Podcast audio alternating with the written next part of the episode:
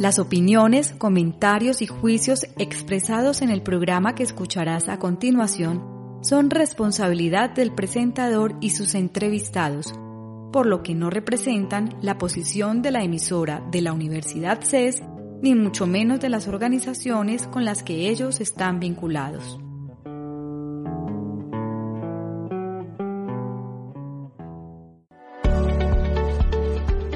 Recuerdos, percepciones, pensamientos, razonamiento. Todo lo que nuestra mente genera es objeto de estudio en Psiconéctate, programa de la Facultad de Psicología de la Universidad CES y CES Radio, en el que hablaremos sobre los elementos referentes a la salud mental como herramienta para la apropiación social. Bienvenidos. Un cordial saludo para todos nuestros oyentes que hasta ahora escuchan Psiconéctate, programa realizado por la Facultad de Psicología de la Universidad CES y su emisora en Internet, CES Radio. Es un placer compartir con ustedes este espacio. Mi nombre es Catalina Betancur y les doy la bienvenida al programa de hoy. Quiero recordarles que este programa se transmite dos miércoles al mes de 2 a 3 de la tarde por CES Radio. Y si desean escuchar nuestras emisiones fuera de la hora indicada, pueden ingresar a los archivos de audio que están alojados en la página de la emisora radio .ces.edu.co.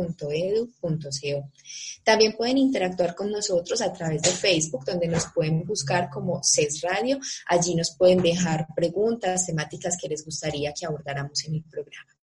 Este programa está realizado por medio de una aplicación virtual, por lo que es posible que escuchemos algunos ruidos técnicos o de ambiente. Les ofrecemos excusas por eso y estamos desde CES Radio eh, trabajando para mejorar la calidad de los audios. El día de hoy vamos a tratar un tema que tiene que ver con el funcionamiento cerebral. Para eso nos acompaña el profesor Julián Carvajal Castrillón. Julián es neuropsicólogo, especialista en rehabilitación neuropsicológica, es coordinador de la maestría en neuropsicología clínica de la Universidad CES. Saben ustedes entonces, queridos oyentes, que a lo largo de estos programas hemos tratado temas relativos a la pandemia y a la cuarentena. Y pues bien, hemos pasado por temas de salud mental, eh, eh, cuestiones pues que tenemos que tener en cuenta a la hora de los cuidados en casa, las familias y demás. Y sin duda este funcionamiento pues cerebral que vamos a trabajar hoy también es un tema muy importante que se relaciona con la salud mental y el cuidado que tenemos que tener en estos tiempos pues que nos han deparado con unas formas distintas de vivir y probablemente así como nos preocupamos en muchas ocasiones por el ejercicio físico corporal, pues Julián hoy nos quiere compartir la importancia importancia pues de cuidar también esa parte específica de nuestro cuerpo. Entonces, Julián, bienvenido, muchísimas gracias por acompañarnos el día de hoy. Bueno, un saludo y muchas gracias a ustedes por la invitación. Bueno, Julián, para empezar te quisiera preguntar y también como manera de contexto para nuestros oyentes, ¿de qué hablamos cuando hablamos de funcionamiento cerebral y eso por qué es importante tenerlo en cuenta en la vida? Bueno, el cerebro es un órgano que conocemos a partir de sus manifestaciones. ¿Y cómo se manifiesta el cerebro? Se manifiesta a través de nuestros procesos mentales, es decir, la memoria, la concentración, el lenguaje, la inteligencia. Se manifiesta también a través de nuestro comportamiento y se manifiesta también a través de nuestras emociones.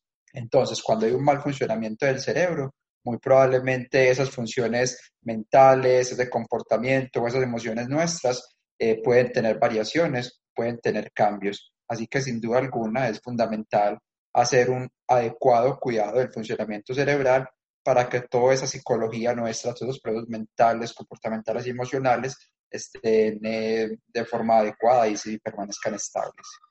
Claro, sin duda, pues muy, muy importante, pues esto que nos explicas y creo que es importante también que nos cuentes, em, este, este funcionamiento cerebral se da desde el nacimiento, hay unos momentos específicos de la vida donde sea superior o en términos del desarrollo de nuestra vida, ¿esto cómo lo podemos ver? El cerebro es un órgano que nunca descansa y que está todo el tiempo activo a lo largo de nuestro ciclo vital, desde que nacemos hasta que fallecemos. Eh, incluso nuestro cerebro está activo durante el sueño. Uno pensaría que durante el sueño el cerebro entra en reposo, pero por el contrario, es un momento eh, del día y de nuestras vidas donde el cerebro tiene aún más eh, actividad, porque durante el sueño el cerebro se encarga de organizar la información que aprendió en el día, de prepararse para el día siguiente poder atender y memorizar eh, lo que vemos en nuestro contexto. Y ese funcionamiento cerebral varía y tiene cambios eh, a lo largo del ciclo vital y eso lo hemos manifestado principalmente en las funciones mentales. Por ejemplo, los niños van a tener una mayor velocidad de procesamiento de la información, van a darte respuestas más rápidas, van a tender a ser más, más ágiles mentalmente a la hora de resolver un problema, pero otras funciones mentales, por ejemplo, el léxico o el vocabulario, la cantidad de palabras y la manera como nos expresamos, eso va a ser algo que se consolide más en la adultez y más hacia, hacia la vejez. Entonces son ejemplos de cómo esas habilidades mentales de velocidad, de lenguaje, también de memoria, que eh, a lo largo del ciclo vital esa capacidad de memoria puede ir disminuyendo eh, lentamente y de una forma sutil, son muestras de cómo el funcionamiento cerebral sí cambia durante el ciclo vital según en el momento de la vida en el que estemos. Bueno, ¿y cuáles son los factores que afectan de manera negativa el funcionamiento cerebral? Bueno, entonces uno de los principales factores van a ser las enfermedades neurológicas, principalmente en la adultez, las enfermedades neurodegenerativas, que también llamamos demencias, como es el caso de la enfermedad de Alzheimer. Estas enfermedades, en estas enfermedades neurodegenerativas, el paciente eh, sufre una pérdida progresiva de las neuronas, es decir, esas células se conforman, el cerebro van teniendo una muerte o un desgaste, y por esa razón la persona va perdiendo facultades mentales como la memoria, el lenguaje, la concentración o va teniendo cambios en su comportamiento.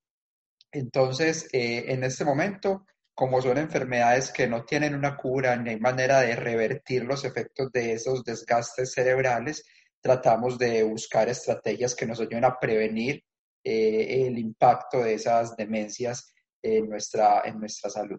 Entonces, esas enfermedades neurodegenerativas serían uno de los puntos principales que afectan el funcionamiento cerebral. Y vamos a tener otros más relacionados con los hábitos. Por ejemplo, el mal dormir, dormir un número de horas inadecuado o hacer unas siestas largas en el día y pasar periodos de, de privación de sueño en las noches. Ese mal dormir también va a afectar el funcionamiento cerebral.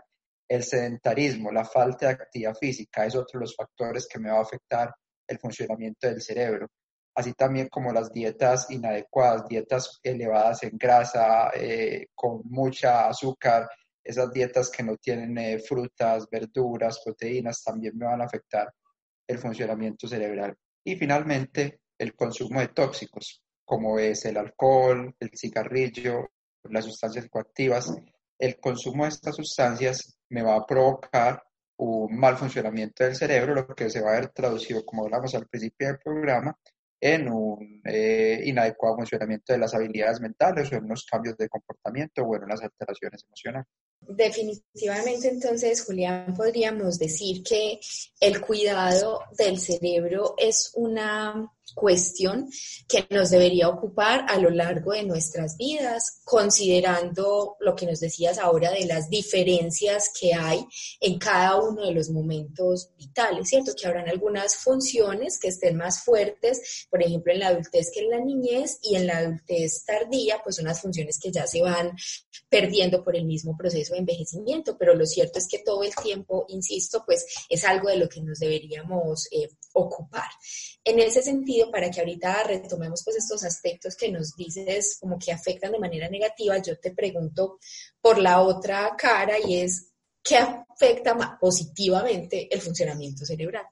Bueno, ya las investigaciones nos han demostrado de forma amplia que lo que más beneficia el funcionamiento del cerebro es la actividad física, ya que la actividad física, el ejercicio físico, eh, oxigena el cerebro, y el cerebro para funcionar bien depende mucho del oxígeno. Asimismo, la actividad física hace que el cerebro esté más preparado para generar conexiones y las conexiones del cerebro de una neurona con otra son las que facilitan el aprendizaje y la memoria, por ejemplo.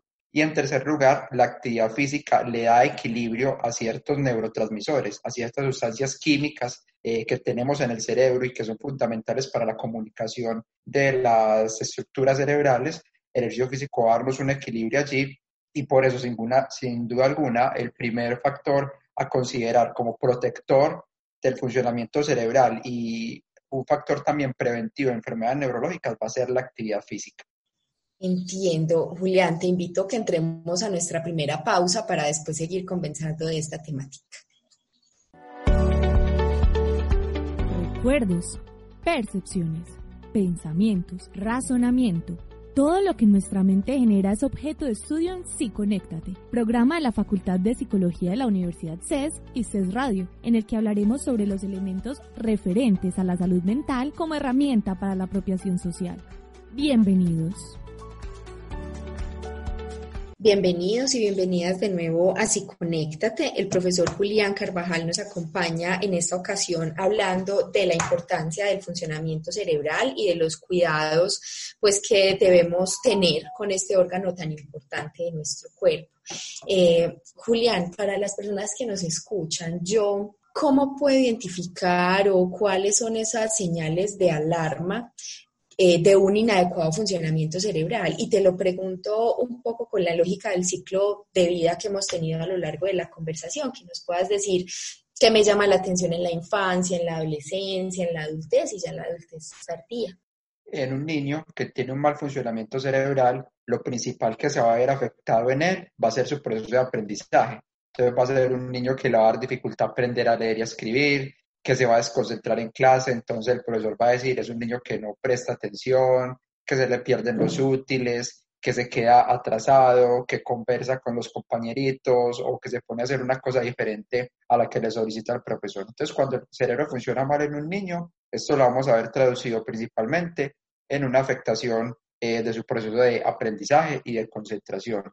Ya en un adulto, cuando el cerebro no está funcionando de forma adecuada, lo más sensible a ese mal funcionamiento cerebral va a ser la memoria. Entonces, un adulto que tiene problemas de memoria, debemos considerar la opción de que su cerebro probablemente no esté funcionando bien. Esa pérdida de memoria va a ser mucho más relacionada con lo reciente, con las cosas nuevas, con el día a día. Eh, por ejemplo, olvidar una cita, olvidar un compromiso, perder los objetos, las llaves, las gafas, el celular, olvidar las razones, olvidar lo que conversamos con otra persona, todos esos problemas de memoria más enfocados en lo reciente eh, van a estar probablemente en muchos casos muy relacionados con un mal funcionamiento cerebral. Y ya en un adulto eh, mayor eh, vamos a ver cómo cuando hay un mal funcionamiento cerebral, esa memoria también se impacta o se afecta, pero de una forma mucho más marcada. Por ejemplo, un adulto mayor con problemas de funcionamiento cerebral, es un adulto que puede que no reconozca miembros de su familia, que haya olvidado ya el nombre de sus nietos, que ve algunos objetos pero no reconozca o no recuerde cómo se utilizan o para qué sirven. Entonces, en un adulto mayor, esa pérdida de memoria por un mal funcionamiento cerebral va a estar mucho más acentuada y va a generar un impacto mayor en su calidad de vida. Bueno, nos contabas que el cerebro realmente se desarrolla y está en funcionamiento a lo largo de toda nuestra existencia, pero hay una etapa, un momento de la vida donde sea el desarrollo más potencial y que uno diga, vea, a partir de los tantos años, el funcionamiento del cerebro, el desarrollo del cerebro se estabiliza. Sí, la etapa donde el cerebro tiene un desarrollo más acelerado es durante los primeros cinco años de vida. Ahí es donde el cerebro más conexiones genera, más aprendizajes tiene y más rápidamente se desarrolla. Llega un momento alrededor de los 20 años donde ese desarrollo cerebral eh, adquiere una estabilidad. Es en esa época cuando ya pensamos que la persona es una persona madura, que tiene una mayor capacidad de tomar decisiones, de resolver problemas y de asumir sus responsabilidades. Sin embargo, el cerebro es un órgano que a lo largo de toda la vida es cambiante porque esos aprendizajes que uno tiene, uno meterse a una clase de inglés, a una clase de guitarra, a una clase de carpintería, leer la prensa, todos esos aprendizajes que uno hace en el día a día van a generar cambios en la anatomía del cerebro, es decir, cambios en la estructura cerebral. Así que si bien en esos primeros 20 años de la vida es donde más eh, acelerado está el desarrollo del cerebro, a la final es un órgano que nunca está terminado, sino que siempre es cambiante porque tiene variaciones según los aprendizajes que tengamos en el día a día.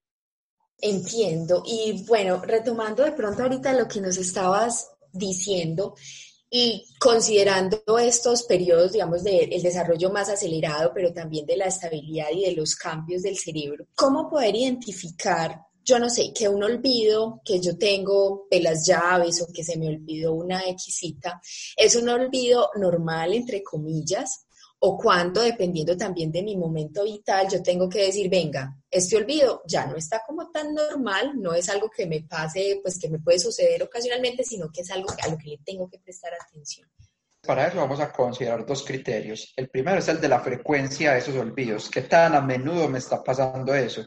Es habitual que todas las personas en algún momento hayamos perdido un objeto, llaves, dinero, las gafas, pero cuando eso se ha vuelto muy frecuente, algo casi de todas las semanas, que me está pasando dos, tres, cuatro veces por semana, ese aumento en la frecuencia nos va a encender una alarma y que en definitiva debemos consultar porque ya no es una situación normal. Entonces, en primer lugar, pensamos en la frecuencia, qué tan a menudo ocurre ese olvido.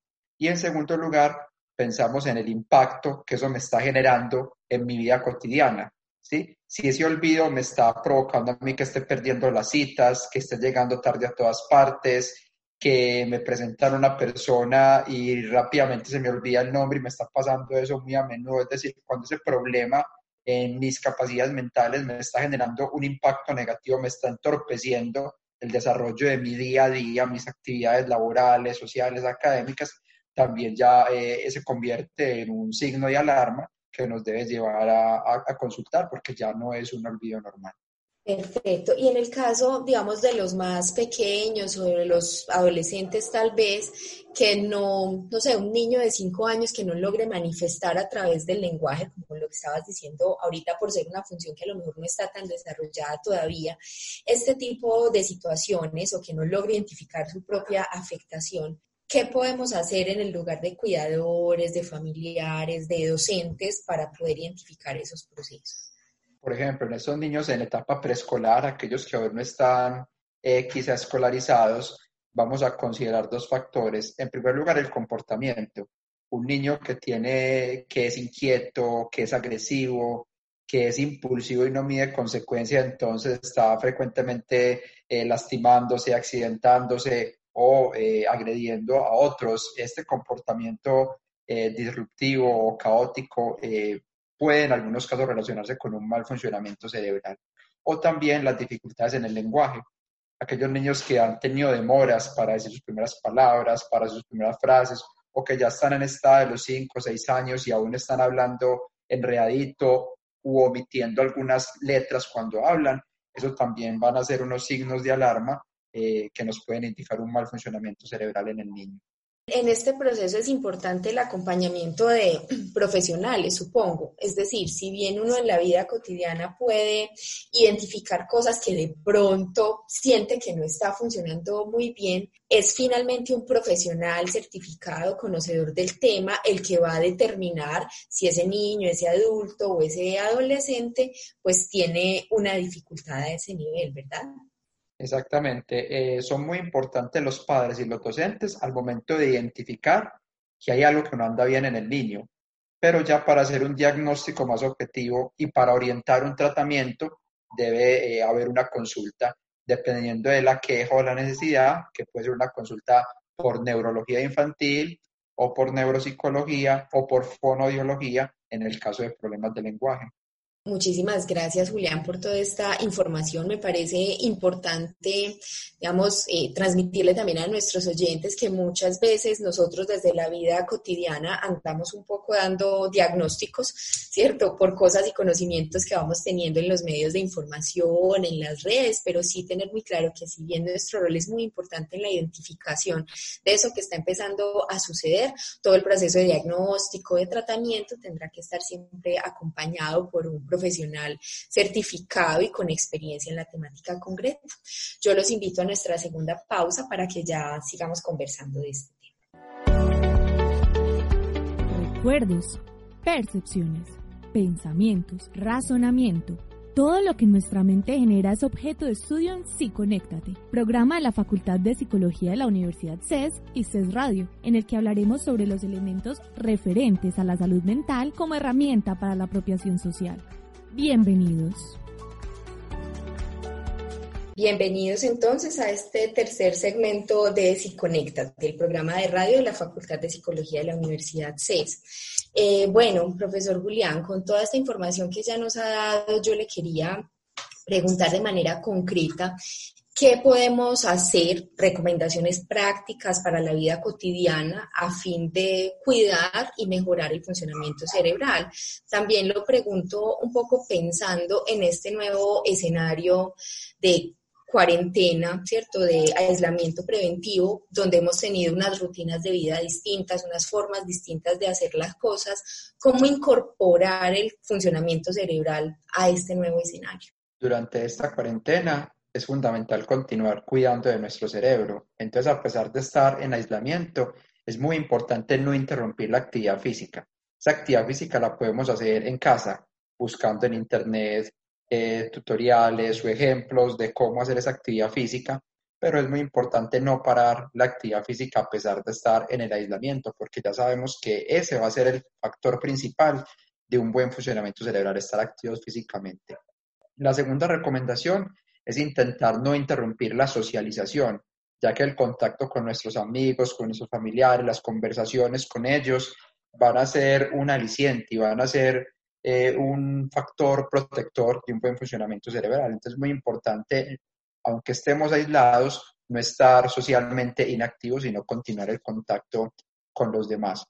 Un tercer punto muy importante a considerar es intentar mantener rutinas en casa, es decir, así estemos en casa, aislados, eh, con una actividad laboral o solamente con las actividades del hogar, intentar mantener una rutina, saber a qué horas voy a hacer cada cosa y en qué momento del día voy a hacer cada una. Entonces no es empezar los días sin una organización, sino ya desde que me levante tener en la mente en qué momento del día voy a ocuparme de cada cosa de mi casa, de mi trabajo o de mi tiempo libre. Otro de los puntos a considerar durante el aislamiento es continuar cuidando nuestras dietas ahora es una oportunidad donde estamos trabajando al lado de la nevera prácticamente. Así que es mucha mayor esa tentación de ir a sacar un dulce, sacar un chocolate, eh, estar eh, con un desorden eh, de tipo alimenticio. Así que es ahora importante estar aislados, que si bien estamos trabajando en casa, tener un cuidado también de nuestra alimentación para que nuestro cerebro no se afecte. Y algo fundamental eh, en estas épocas de cuarentena es, es evitar saturarnos de actividades. Eh, la oferta en este momento es muy grande de seminarios, de cursos, de capacitaciones, de una cantidad de ofertas y ahora en este momento de aislamiento también estamos utilizando más nuestras redes sociales, ingresando más a todas ellas, así que es un momento donde debemos evitar saturarnos de ocupaciones y también tener momentos de descanso, unos momentos de ocio, unos momentos libres, ojalá sin celular, ojalá sin televisión, sin computador, sino otro tipo de actividades como la lectura, la conversación o los juegos de mesa.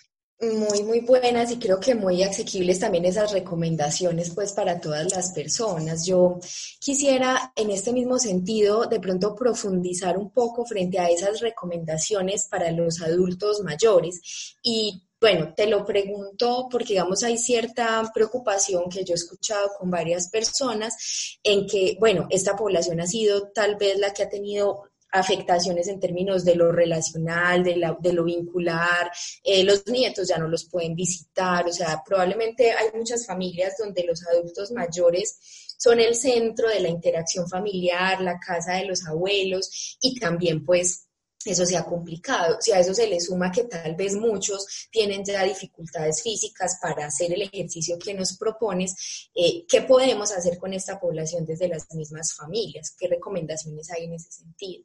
Lo principal con los adultos mayores es no generarles a ellos un mayor aislamiento del que ya ahora tienen. Entonces es muy importante intentar mantener un contacto activo con ellos sea a través de una llamada telefónica, de un mensaje de texto, de una videollamada, pero procurar estar siempre en contacto, sacar un momento del día para escucharlos, para saludarlos, para saber cómo están. Entonces, como familia es muy importante siempre mantener un contacto muy activo con ellos, una comunicación muy activa para evitar los sentimientos de, soledad o de aislamiento. Y cuando tenemos esos adultos eh, mayores en casa, es muy importante intentar integrarlos a las rutinas del hogar que ellos tengan la facilidad de participar en labores de la casa, eh, colaborarnos con algunas de las cosas que tenemos que hacer al interior del hogar, mantener con ellos también una conversación activa y tener momentos de compartir con ellos en familia, una cena, un juego de mesa, un programa de televisión, una lectura, pero que ellos se sientan integrados a esa dinámica del hogar que ha sido cambiante porque ahora estamos mucho más tiempo en casa, pero que ellos perciban esa participación tanto de las responsabilidades que tenemos en casa como de esos momentos eh, que podemos compartir en familia también con ellos. Bueno, profesor Julián, yo creo que nuestro tiempo pues en el programa se va acabando. Yo le quisiera preguntar si hay algo más de lo que usted quisiera conversar con los oyentes, una información que yo no le haya preguntado y que usted considere que es importante que hoy tengamos en cuenta. Lo más importante es que el cuidado del cerebro no depende únicamente de la actividad mental. A veces pensamos que cuidamos de, nuestro cerebro únicamente haciendo sopas de letras, crucigramas, sudokus.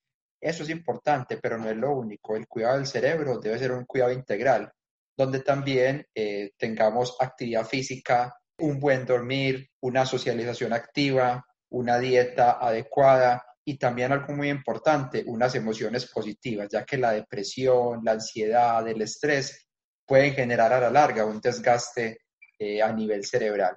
Entonces es que los oyentes se lleven ese mensaje, es que el cuidado del cerebro no depende únicamente de tener la mente activa, sino también de todos esos buenos hábitos de salud que me van a beneficiar enormemente el funcionamiento cerebral. Bueno, y con esto último que nos comparte, a mí me surge una pregunta adicional. Esta dimensión emocional del cuidado del cerebro, ¿cómo fomentarla en casa, cierto? ¿Cómo buscar esto de lo que usted llama emociones positivas en la vida cotidiana? En este momento en el que estamos de cuarentena, hay dos puntos claves para ello. Lo primero es el acceso a la información. Es muy importante que si vamos a buscar información acerca de lo que está pasando en nuestro contexto, sea una información confiable y sea un, y sea un tiempo de búsqueda de información moderado, ¿sí? que destinemos algunos minutos del día a informarnos, pero que no estemos pasando nuestro día a día alrededor de buscar información acerca de la, de la situación que estamos viviendo. Entonces, moderar esa búsqueda de información y conocerla de fuentes confiables va a ser fundamental para que nuestra salud emocional esté estable. Lo otro es lo que hablábamos de la rutina, mantener una rutina en casa, en el día a día, a qué horas me voy a bañar, a qué horas voy a cocinar mis alimentos, a qué horas voy a trabajar, a qué horas voy a descansar y tratar de todos los días hacer eso en el mismo orden, me va a dar un mayor esquema eh, en el día, mi comportamiento y por ende va a beneficiar también mi, salud mental.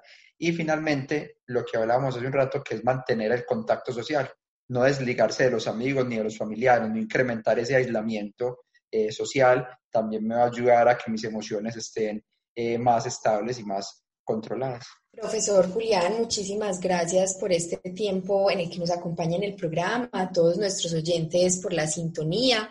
Eh, de verdad muy interesante todo lo que nos comenta y nos hace una invitación a pensar tal vez en un órgano que aunque eh, es el principal responsable de que podamos despertarnos y funcionar en la vida, pues no pensamos mucho tal vez en que también necesita un cuidado y un cuidado específico, así como nos preocupamos tal vez de cuidarnos de otras cosas. Entonces, mil gracias, profesor Julián, y nos encontramos en una próxima emisión. Bueno, ha sido con todo gusto. Un saludo para Catalina y también para todos los oyentes. Muchas gracias por su atención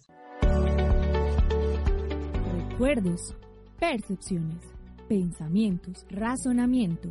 Todo lo que nuestra mente genera es objeto de estudio en Psiconéctate, programa de la Facultad de Psicología de la Universidad CES y CES Radio, en el que hablaremos sobre los elementos referentes a la salud mental como herramienta para la apropiación social. Bienvenidos.